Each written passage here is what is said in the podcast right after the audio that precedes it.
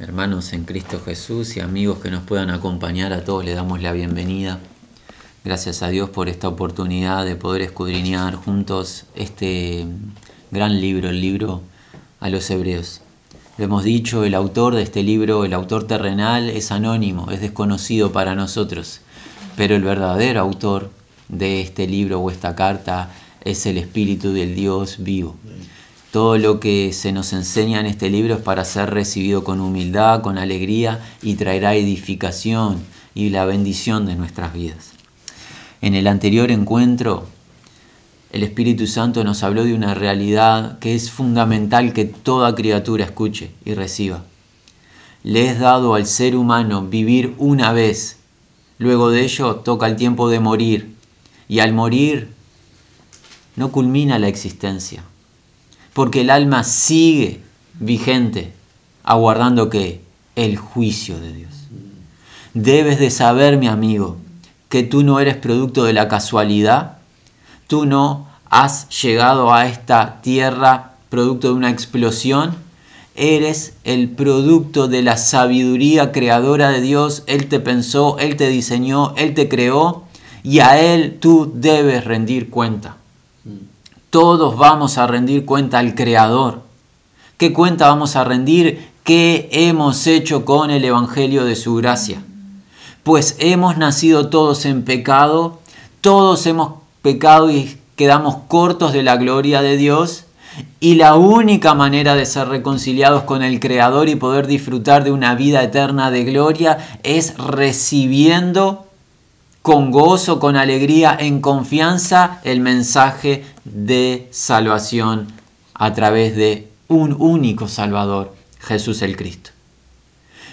Si no aceptamos, si no creemos el Evangelio de la gracia de Dios, nos aguarda el gran juicio del trono blanco en donde Dios va a juzgar cada uno de nuestros hechos públicos y secretos. ¿Por qué Dios va a juzgar de manera abierta, abriendo sus libros, nuestros actos? Porque Dios juzgó públicamente a su Hijo, juzgó el pecado nuestro en su Hijo. En un acto público, no fue escondidas, fue público a la vista del ser humano. Las personas en el mundo antiguo vieron al inocente Hijo de Dios elevado de la tierra, padeciendo por el pecado.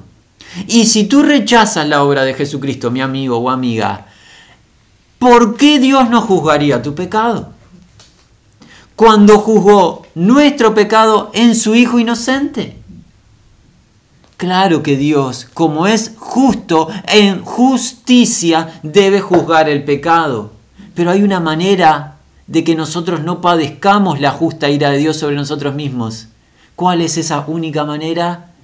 la cruz del Calvario, en donde Jesús el Cristo da su vida por nosotros y es entregado por nuestras transgresiones y como la escritura lo enseña, a los tres días es levantado entre los muertos para nuestra justificación. Pero aquel que no recibe este mensaje de salvación, un día va a experimentar el justo juicio de Dios. ¿Y qué pasa luego que Dios juzgue las obras de los hombres? El ser humano será arrojado a un lago de fuego, que Dios nos cuenta que es la realidad eterna de padecimiento de toda alma que no ha creído al Evangelio. Y es un padecimiento de tortura. Amigos, hemos escuchado una frase en el ámbito donde nos movemos en más de una ocasión. Personas en ignorancia, creemos que no tienen la más remota idea de lo que dicen, han dicho en más de una ocasión, ¿qué fiesta haremos en el infierno cuando nos encontremos todos allí?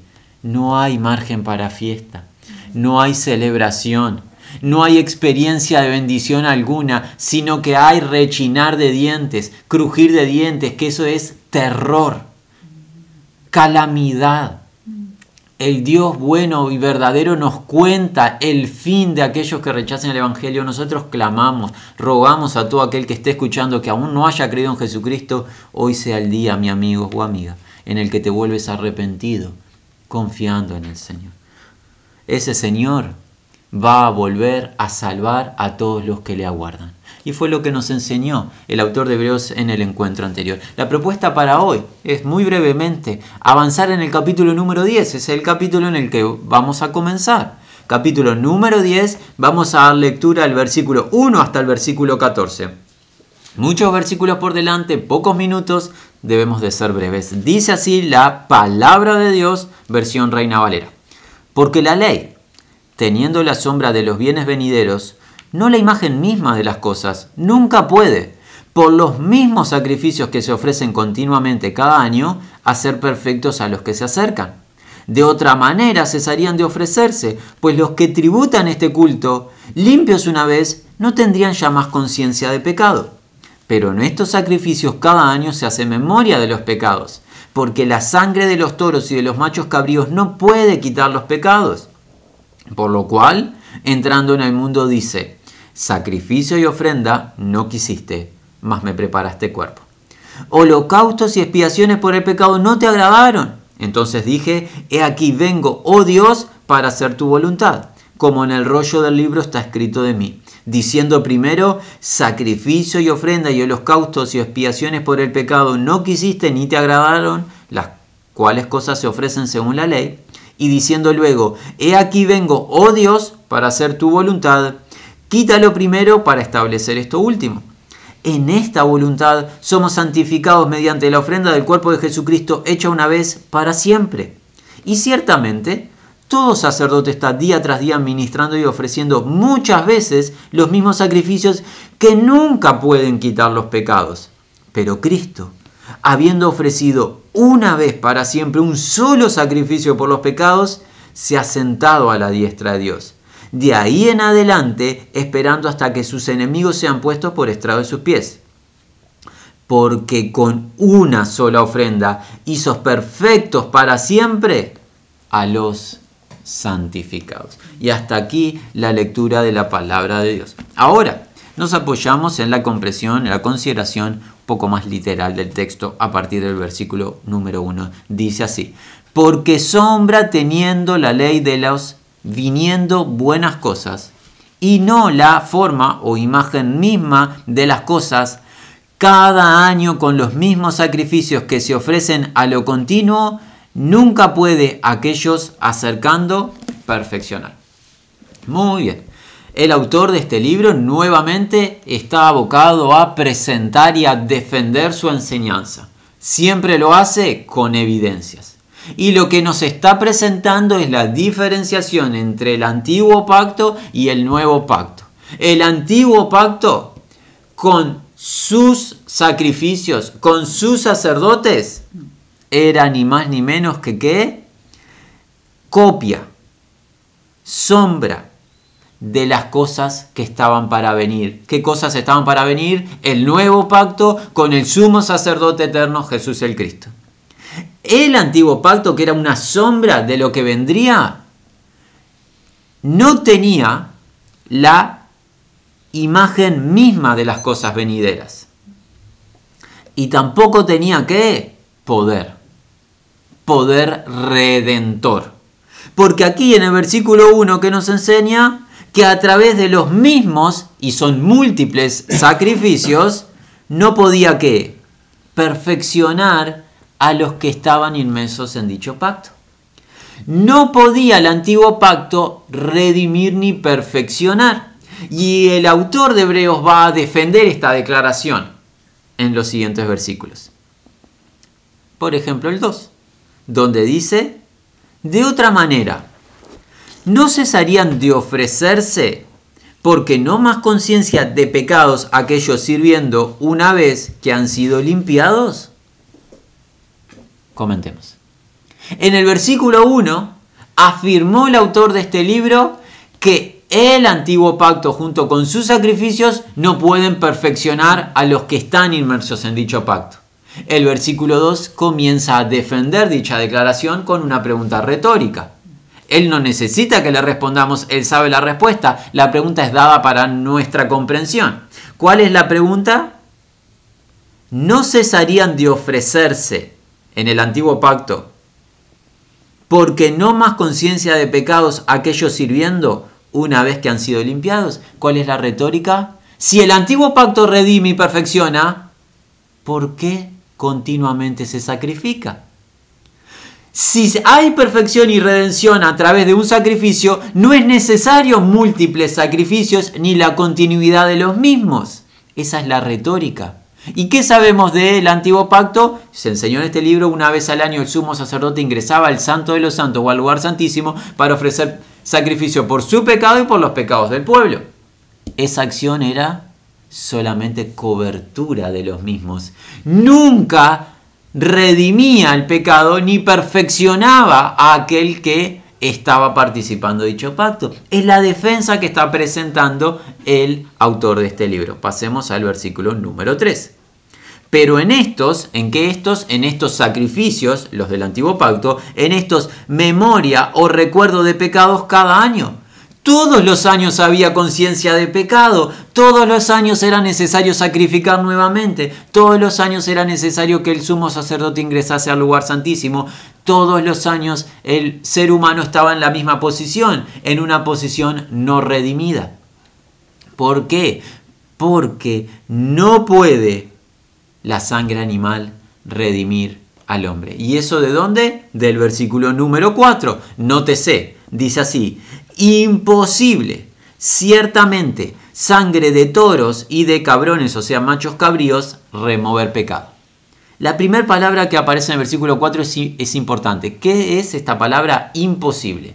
¿Qué significa imposible? Significa que algo no tiene la habilidad o la capacidad de realizar una acción.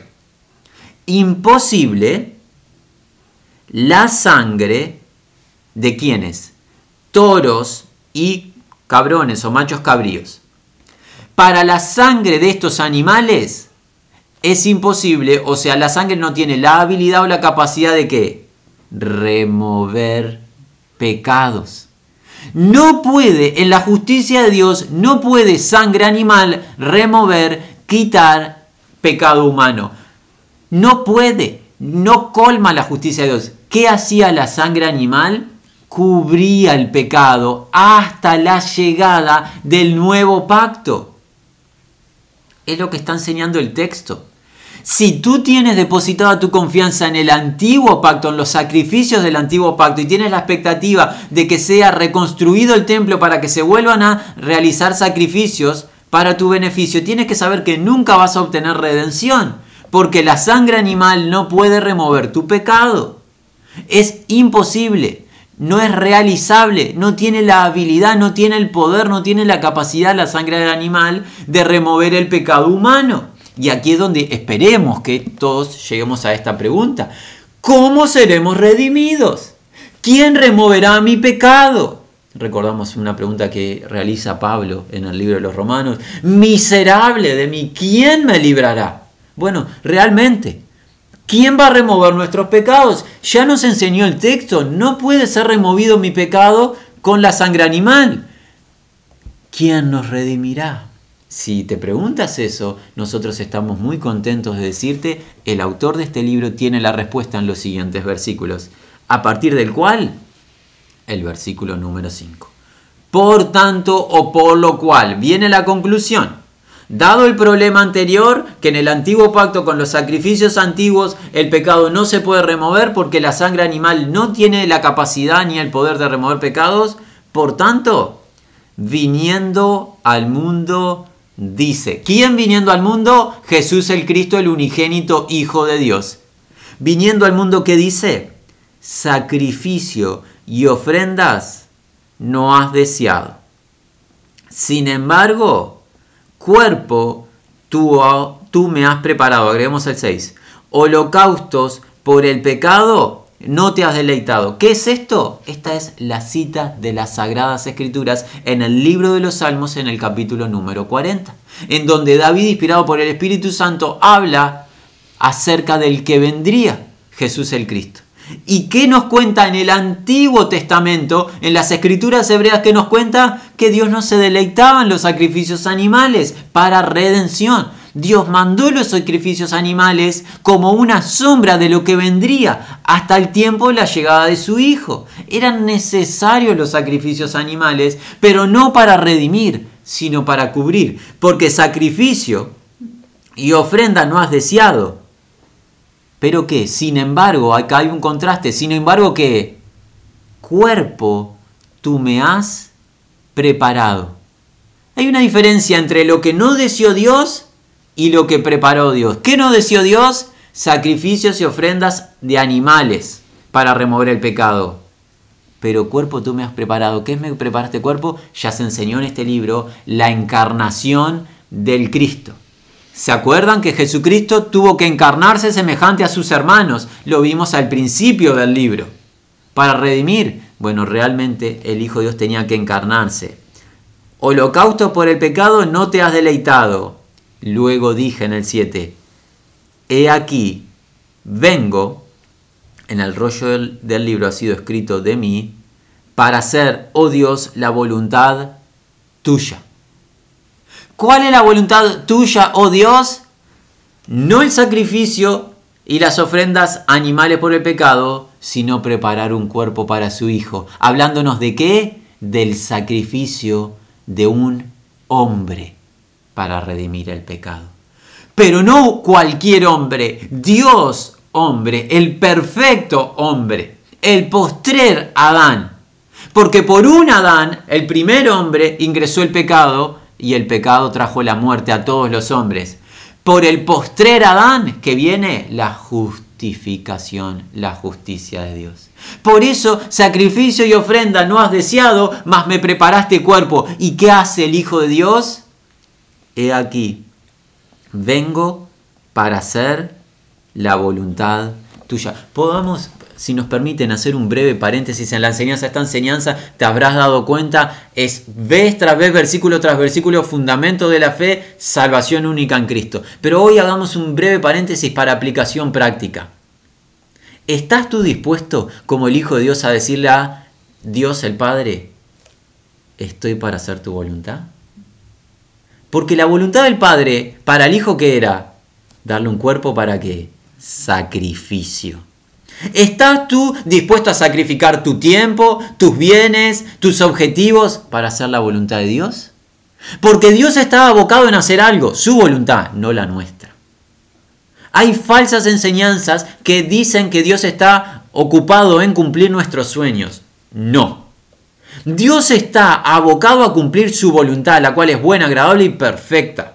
¿Y saben qué? El perfecto Hijo de Dios dijo sí a la voluntad del Padre. ¿Qué trajo para el perfecto Hijo de Dios la voluntad del Padre? El sacrificio de la vida del Hijo.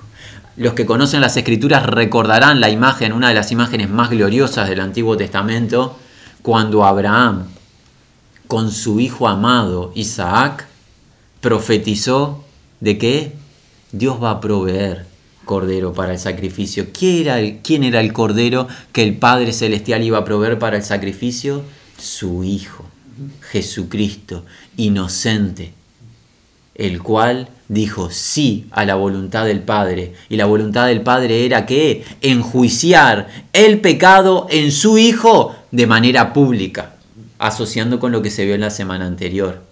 Tan serio es el problema del pecado para el juez justo. Él es justo, ama la justicia y aborrece la maldad. Por eso preparó un cuerpo para su inocente hijo, para que en el hijo el pecado sea juzgado públicamente. Y todo aquel que mira lejos y cree en su obra reciba justicia salvadora.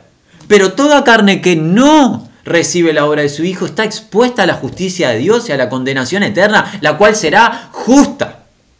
Justo es Dios en condenar al hombre pecador. Porque justo fue Dios y lleno de gracia y misericordia en mandar a su inocente Hijo para salvar al hombre pecador. El que crea en el Hijo recibirá salvación y el que rechaza creer en el Hijo recibirá una justa condenación. En Dios no hay injusticia. Dios es justo. Y preparó un cuerpo para el Hijo y el Hijo dijo sí a la voluntad del Padre. Nosotros adoramos a Jesús por su obediencia al Padre.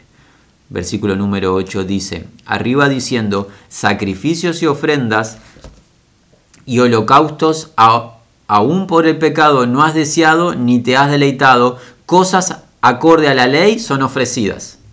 Luego ha dicho, he aquí, vengo para hacer la voluntad tuya.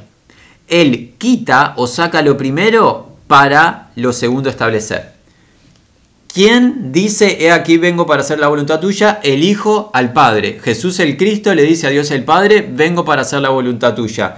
¿Y quién saca lo primero, quita lo primero para establecer lo segundo? Dios. ¿Qué quita? Quita los sacrificios del antiguo pacto para establecer lo segundo, que es el único sacrificio del cuerpo de su Hijo. Esa es la voluntad de Dios. ¿Quieres agradar a Dios? No te formules una manera de hacerlo. Dios no necesita que tú busques una manera de agradarle o adorarle. Cree en su Hijo a través del nuevo pacto.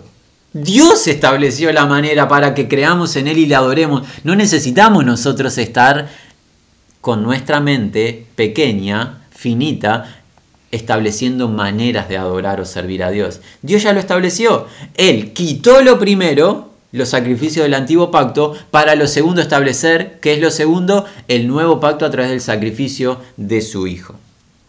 Vamos acercándonos hacia el final. Toca el versículo número 10. ¿Qué resultado trae el sacrificio de el Hijo? El cuerpo que Dios preparó para su Hijo, la encarnación de Jesús el Cristo, en comparación con los sacrificios animales. Ya sabemos que los sacrificios animales el pecado no lo puede remover ni quitar, no perfeccionan. A ver qué hace el sacrificio del Hijo. 10. Por esa voluntad, habiendo sido santificados, somos a través de la ofrenda del cuerpo de Jesús Cristo una vez para siempre. La diferencia entre el sacrificio único de Jesucristo con los múltiples, múltiples sacrificios animales es que los sacrificios animales múltiples no remueven el pecado, no redimen, pero el único sacrificio de una vez y para siempre de Jesús el Cristo que hace, santifica. ¿Qué significa santificar? Apartar. A través del sacrificio de su Hijo, Dios aparta a cada creyente, lo aparta para Dios. La palabra santidad, o en este caso santificación, ser santificado, tiene la idea de ser apartado. Dios aparta a cada uno de los que creen en su Hijo. ¿Los aparta cómo? Con el sacrificio de su inocente Hijo. El poder del sacrificio de Jesucristo es un poder santificador de una vez y para siempre. También está claro, eso ya sería otro aspecto de esta enseñanza, está la santificación práctica diaria de nuestro obrar diario. Eso también está incluido en dicha salvación, pero aquí se está poniendo un foco en la santificación del alma de una vez y para siempre. En Cristo el alma del creyente es apartada para Dios y ya no está expuesta al juicio eterno, porque el Hijo trae salvación eterna. Y ya no estamos puestos para ira, sino para que alcanzar salvación por medio de Jesucristo. Pasamos al 11. Y ciertamente, esto es irrefutable, por eso es cierto, todo sacerdote, sacerdote del antiguo pacto de los hijos de Leví, ha estado en pie cada día ministrando los mismos sacrificios repetidamente, ofreciendo los cuales nunca pueden quitar los pecados. En el antiguo pacto estaba dispuesto de parte de Dios a los hijos de Aarón los sacrificios continuos. Los sumos sacerdotes tenían que sacrificar una vez cada año, todos los años. Iban pasando sumo sacerdote tras sumo sacerdote. Y estaban como? De pie. ¿Qué significa estaban de pie? Había tarea continua. No se puede cesar la tarea, hay una tarea continua. ¿Por qué? Porque la sangre animal no redime el pecado, por ende siempre hay que estar sacrificando. Y esos sacrificios no quitan el pecado. ¿Vamos a compararlo con el sumo sacerdote eterno? Versículo 12. Sin embargo, este, ¿quién es este? El que dijo, he aquí vengo Dios para hacer tu voluntad, el Hijo. Sin embargo, este, una vez por pecados, habiendo ofrecido sacrificios en perpetuidad, se sentó a la diestra de Dios.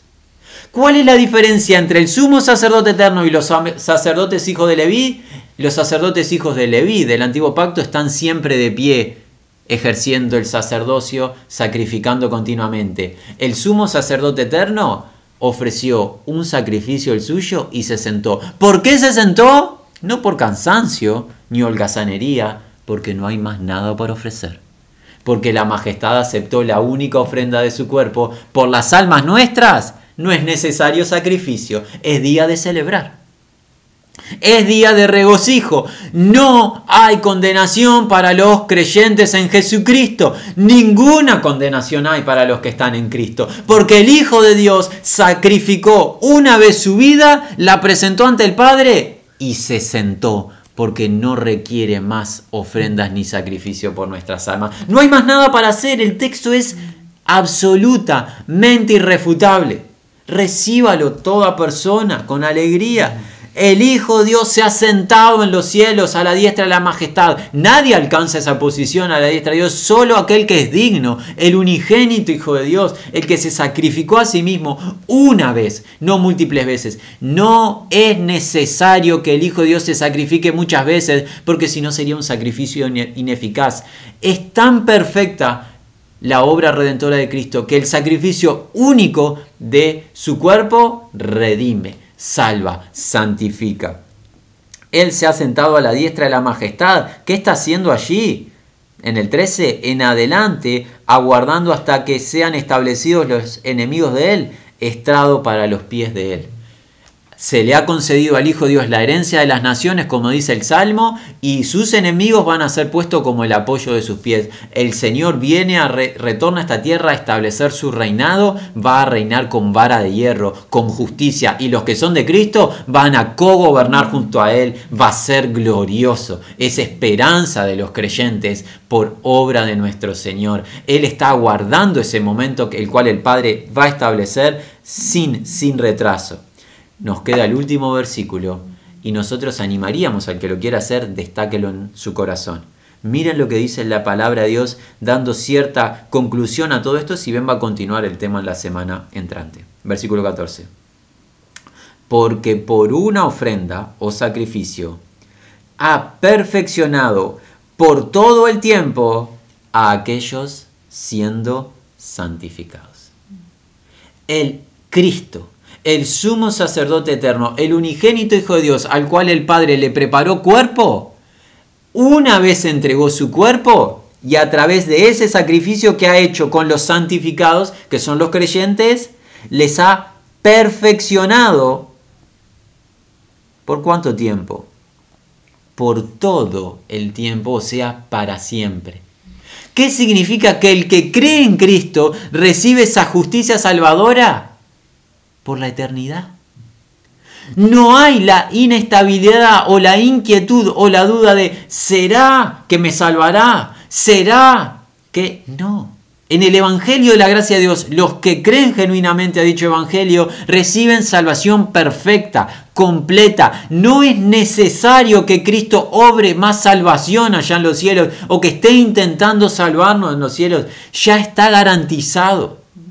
Por eso habla de perfección, es algo que no tiene carencia, no tiene ninguna ausencia, no le falta nada, no necesita ser añadido nada, ni agregado nada. En cuanto a la salvación de nuestras almas, Cristo lo hizo de una vez y para siempre. Y los creyentes, los santificados, son hechos perfectos de una vez y para siempre. Alguien hablará, ¿y qué es eso de la perfección que habla Pablo, la cual él no había alcanzado pero buscaba? Eso está hablando de la perfección en obra social, el estado de madurez, de práctica de vida. Eso también es parte de la experiencia en Cristo y de la salvación, pero es cómo obramos luego de haber recibido salvación. Lo que está enseñando esta parte de la escritura es la salvación del alma garantizada, perfecta, de una vez y para siempre por la obra que hizo el Hijo de Dios.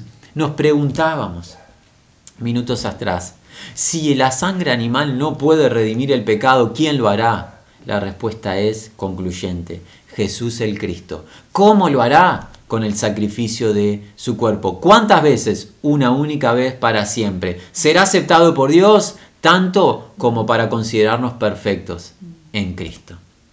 ¿Qué debemos hacer hoy mismo? Porque hoy es el día aceptable, hoy es el día de salvación, volvernos arrepentidos a Dios, creyendo en Jesucristo, para escapar de la ira venidera, para escapar de ese lago de fuego, para tener la esperanza de verle a Él cara a cara, para disfrutar de la gloria eterna junto a Él, junto a nuestro Creador y nuestro Salvador. ¿Lo merecemos? No. Es gracia, es favor, a través del amor de Dios. La pregunta resta, ¿despreciarás el amor de Dios o lo recibirás? Nuestro aliento es cada uno reciba el amor de Dios en Cristo Jesús. La propuesta para el que lo desee la semana entrante avanzar a partir del versículo número 15. Gracia, paz, misericordia a Dios para todos los que aman y creen en el Señor.